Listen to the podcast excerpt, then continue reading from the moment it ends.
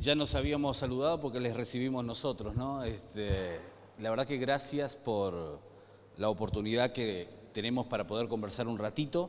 Eh, mi nombre es Ariel y aquí, bueno, ustedes ya conocen a, parte del equipo del municipio y directamente de la Dirección de Niñez, Adolescencia y Familia. Hola, buenas tardes.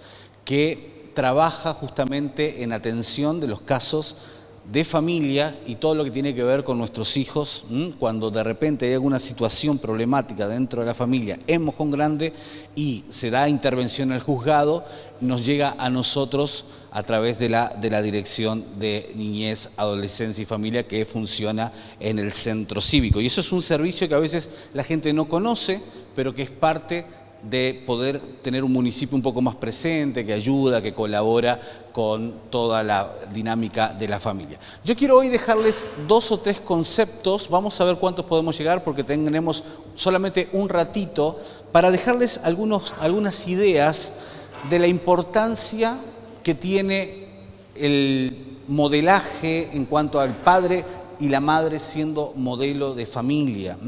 Y yo quiero que hoy eh, preguntarles algo, a ver, ¿cuántos tienen hijos adolescentes aquí? Todos. Muy bien. ¿Qué edad tiene tu hijo? A ver, voy a agarrar a alguien al azar. Allá, ¿qué edad tiene? Trece.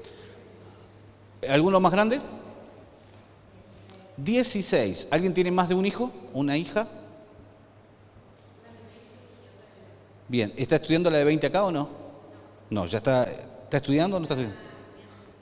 Buenísimo, buenísimo. ¿Alguien más chico? ¿12 años? ¿11? ¿12? Bien. ¿Alguien más chico todavía tiene hijos más chiquitos? ¿Que no están acá en la secundaria? ¿Sí? ¿Qué edades por allá? ¿Siete añitos? ¿Nueve? ¿Cuatro? Uh. ¿Ocho? ¿Alguien tiene ocho, nueve hijos, diez hijos? ¿Un año? Uh. Vos no dormís de noche, ¿no? Más o menos. Ok, yo tengo una de 7, una de 23 que anda por ahí atrás y una de 18. Conozco muy bien eh, esta situación de, la paternidad y lo complicado que es. Y no sé si han dado cuenta ustedes que los hijos son distintos, ¿no? Que vos decías, bueno, pero y esta era tan tranquilito y ahora este me salió medio diablo, ¿no? No para quieto, no se queda, no aprende, no, no escucha. ¿Qué es lo que le pasa? Bueno, muy bien. De eso un poquito vamos a hablar muy rápidamente. Y yo quiero dejarles hoy una idea de cuál tiene que ser la prioridad de nosotros los padres, los abuelos, tutores, los tíos, en la formación de nuestros hijos. Porque a veces estamos como muy centrados en decirle, bueno, tenemos que dejarle una herencia, tenemos que dejarle una casa, tenemos que dejarle esto y lo otro, y eso es importante. Pero un hijo que hereda plata de sus padres y no sabe qué hacer con la plata es un problema. Un hijo que hereda la chacra que heredó de sus abuelos y de sus antepasados, pero no sabe qué hacer o no tiene cultura de trabajo, es un problema. Un hijo que tiene una gran cuenta bancaria, pero que realmente no tiene un buen carácter y no sabe qué hacer con eso, tarde o temprano va a ser un problema. Y entonces yo quiero dejarte hoy, simplemente como modo de reflexión, qué cosa tenemos que hacer para que nuestros hijos tengan éxito. Y vuelvo a hacerles otra pregunta. ¿Cuántos de los que están acá quieren que a sus hijos les vaya muy bien o mejor de lo que le he leído a ustedes en la vida? Todos, exactamente. La clave para esto, gente, es que apuntemos a formar el carácter de nuestros hijos. Apuntar a formar el carácter. ¿Qué significa esto? A ver, ¿cuántos han dicho alguna vez, este tiene un carácter? ¿Lo ha dicho? ¿Se lo han dicho a usted? Pero casi siempre eso tiene una connotación negativa. Cuando decimos este tiene un carácter, decimos tiene un carácter podrido, tiene un mal carácter, tiene un mal genio pero no sabemos ni siquiera qué realmente significa carácter. Y carácter, para entenderlo, la persona se divide en tres grandes partes. Número uno, personalidad.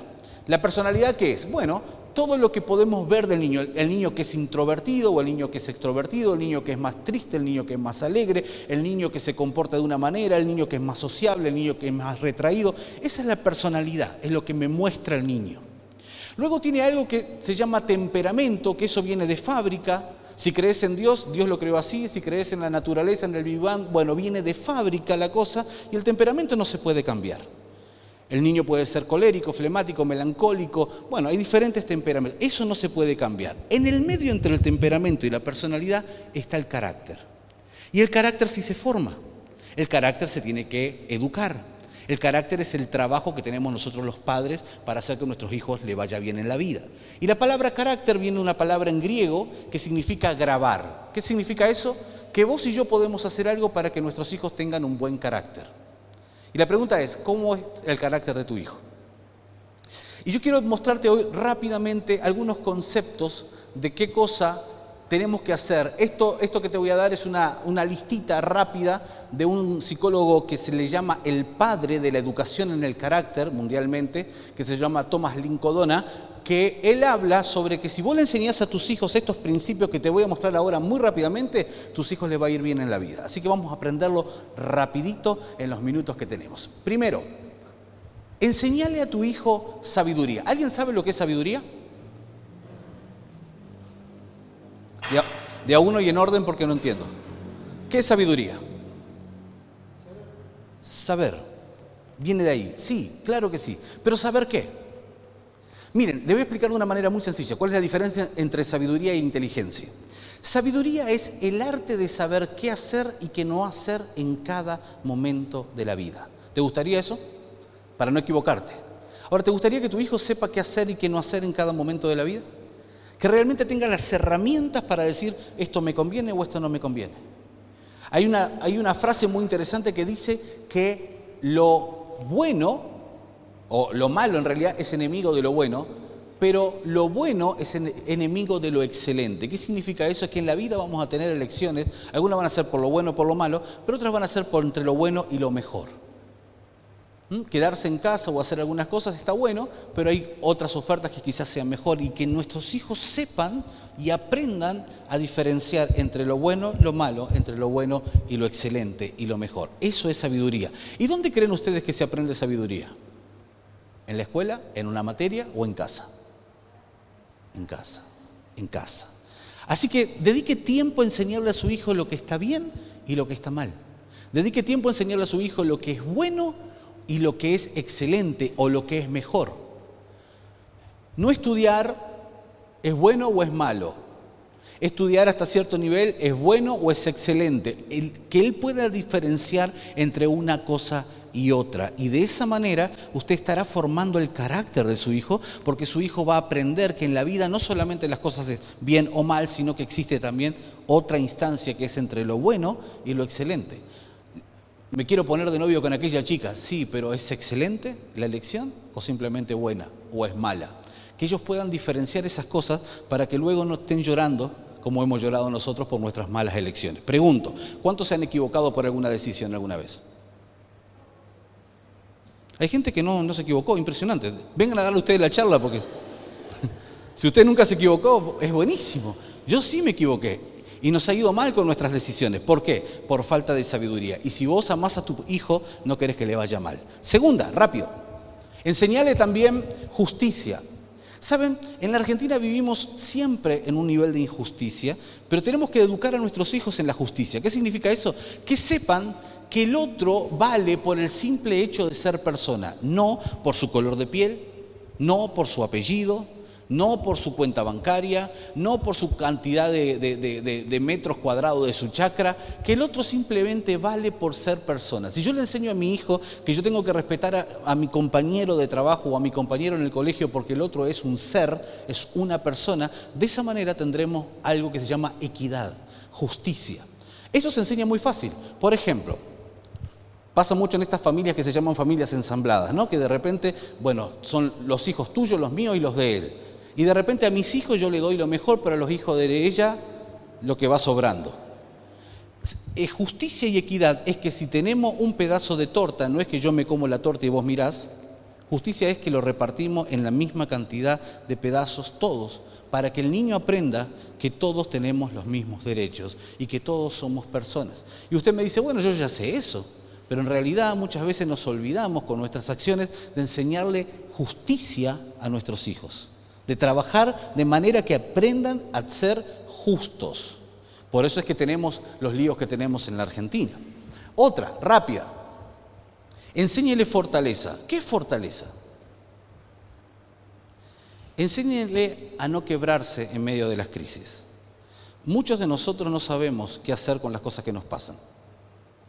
Nos rompemos por dentro. Nos pasan cosas en la vida, agarramos a patadas, a golpes, a insultos, porque no tenemos fortaleza interior. Enséñele a su hijo a ser fuerte. No, eso no significa que no tiene que llorar, al contrario, que llore, grite, patalee, descargue, pero que aprenda a ser fuerte. Porque pregunto, ¿la, vida es fácil?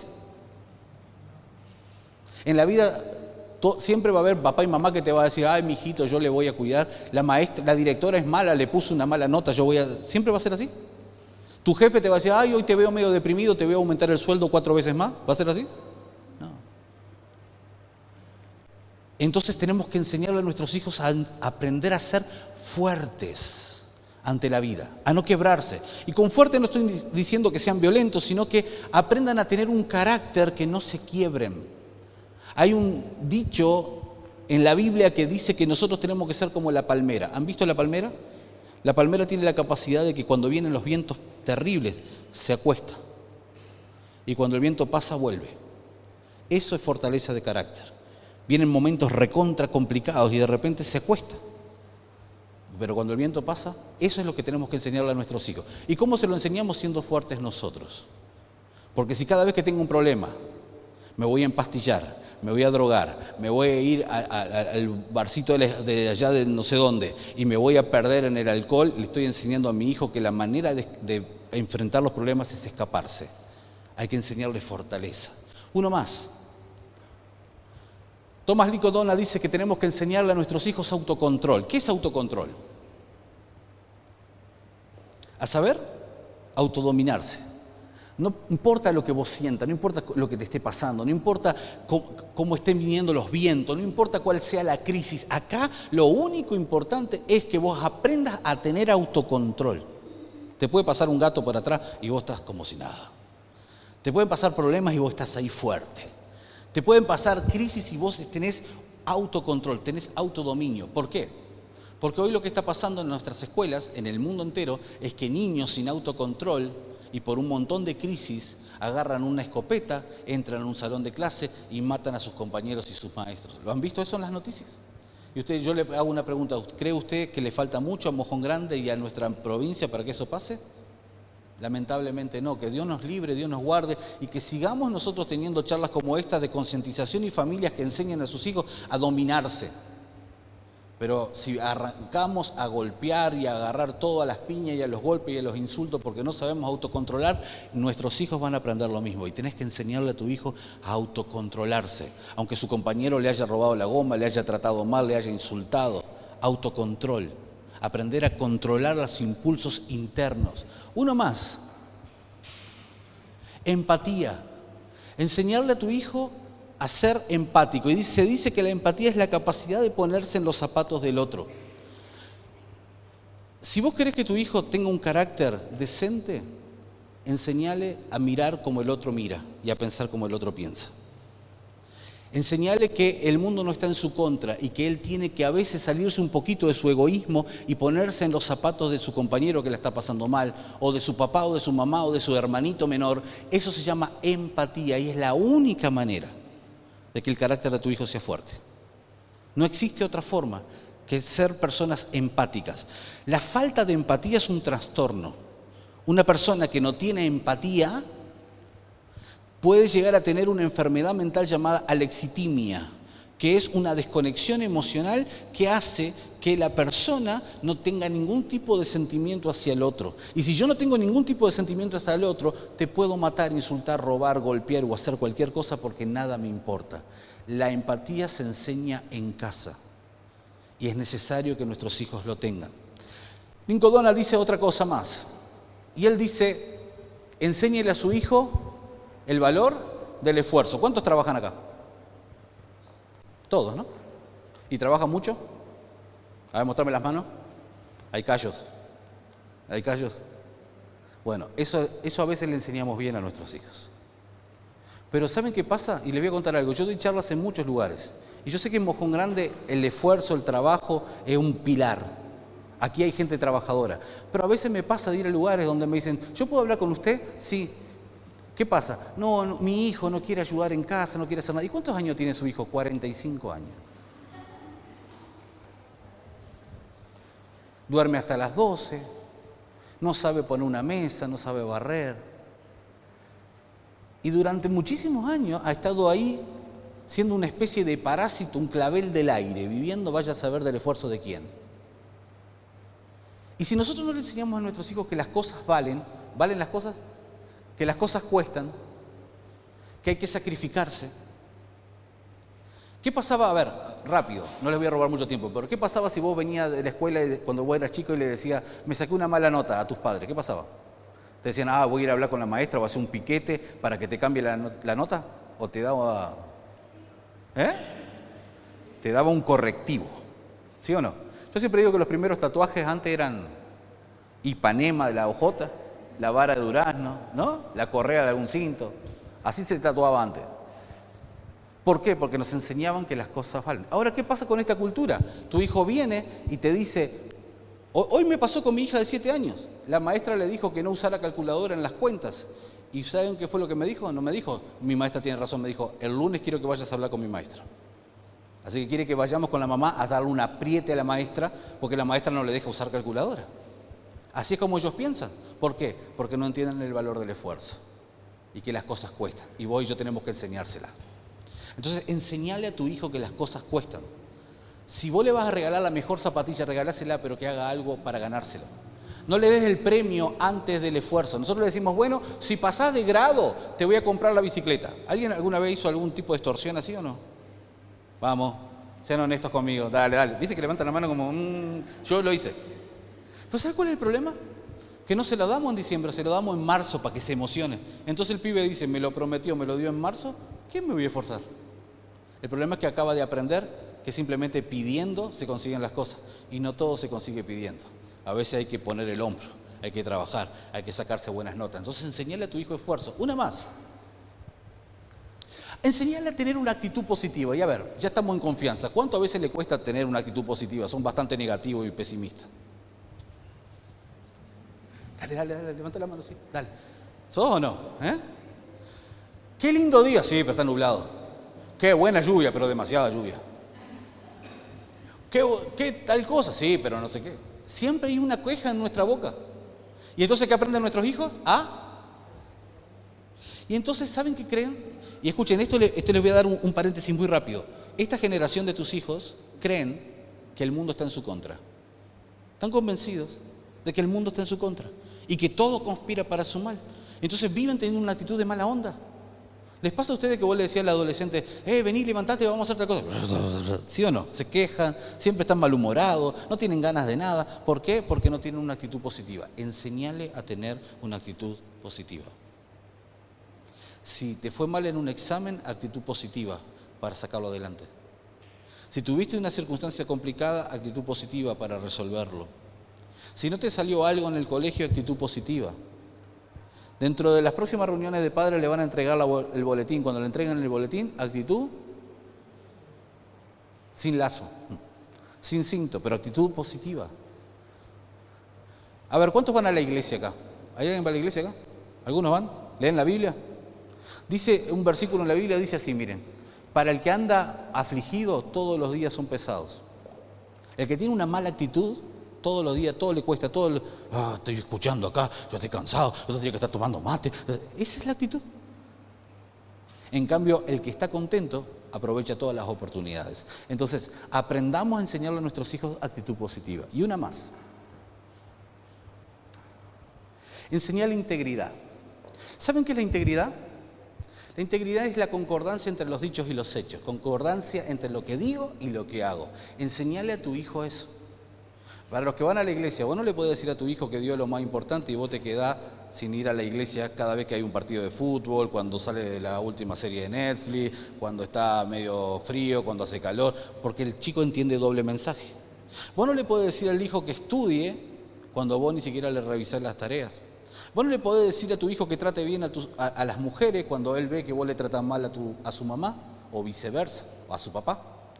Entonces, aprendamos a tener integridad y que lo que le decimos a ellos, yo no puedo decir, miren, el otro día yo fui a la, charla de padres de mi, de mi niña, y ahí aprendí mucho. Yo, me encantan los hombres que hay acá, porque los hombres no queremos estar en estas charlas. Nos agarra, nos sentamos atrás, estamos como nerviosos, parecemos presos que sabemos que estamos a punto de salir, ¿no? Cuando abren la puerta salimos corriendo.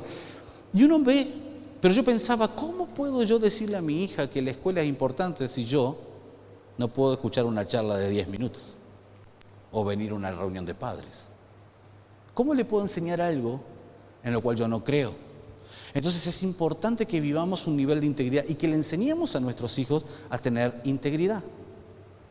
Y de esa manera, la integridad, ¿saben qué es? Es la no división. No tenemos una personalidad dividida, dos pensamientos, dos maneras de pensar, una manera de ser. La, falta de integridad es la que te dice, hace lo que yo hago, lo que yo digo, pero no lo que yo hago. El íntegro dice, hace lo que te digo porque es lo mismo que lo que yo hago. Entonces, enséñenle integridad a sus hijos. Una más, creo que es la última. Enséñenle a ser agradecido. A ver, ¿cuánto le cuesta ser agradecido? ¿Son agradecidos ustedes?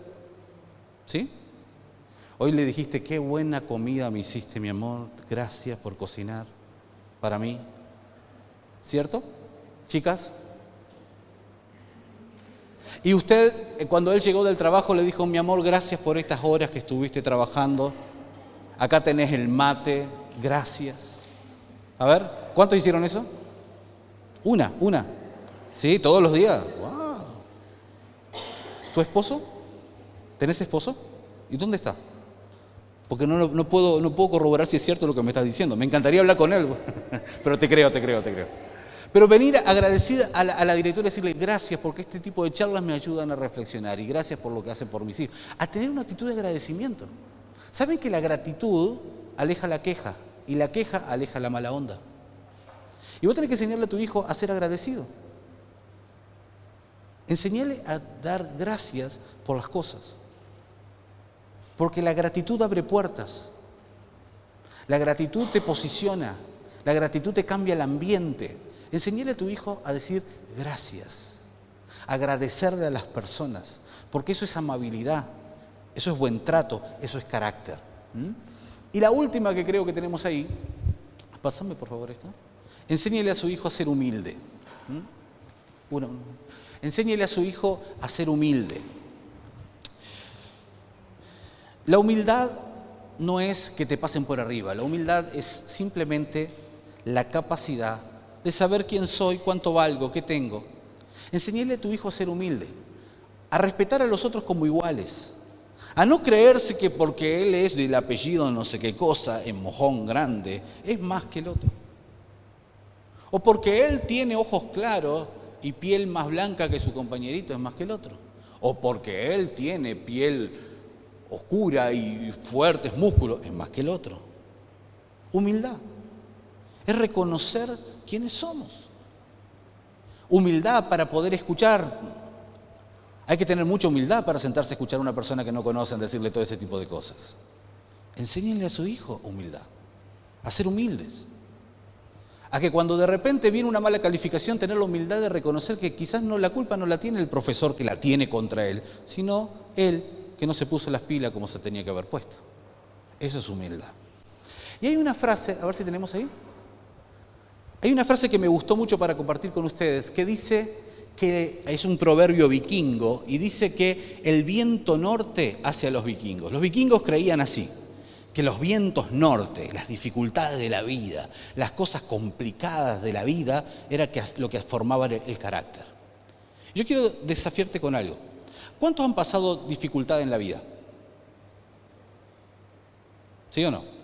¿Y esas dificultades te tumbaron, te quebraron o te hicieron más fuerte? Mitad y mitad. A veces más fuerte y a veces te tumbaron y te tuviste que volver a levantar. ¿Sabes que vos no, Vuelvo a usar otro principio de la Biblia. Dice la Biblia que siete veces cae el justo, pero siete se levanta. Si no hubiese sido por las caídas de la vida, nunca te hubiese levantado. Pero tampoco tú tendrías la autoridad para decirle a tu hijo, se puede volver de la caída. Los vientos norte hacen los vikingos. Que vos le digas un no a tu hijo no lo va a traumar, lo va a hacer más fuerte. Que vos le pongas un límite a tu hijo no lo va a hacer, hay alguien que se le va a destruir la autoestima, sino que lo va a hacer más fuerte. Claro, no todo es que no, hay límites en los no también, pero los vientos norte hacen a los vikingos. Y en esta tarde, noche ya para terminar, yo quiero que vos entiendas que la clave está en la formación del carácter, que no queda otra opción que quizás trabajar mucho para dejarle una herencia y que ellos no sufran las mismas dificultades económicas que sufrimos nosotros, pero lo importante es el carácter. Porque criar un hijo con una gran herencia económica pero sin carácter es como poner semilla en una bolsa con agujeros. Tarde o temprano se va a desperdiciar todo eso. Ahora, si vos te dedicás a enseñarle estos 10 principios que Thomas Lincoln dice, a vos te va a ir muy bien. Gracias por el tiempo y por todo. Gracias, diré.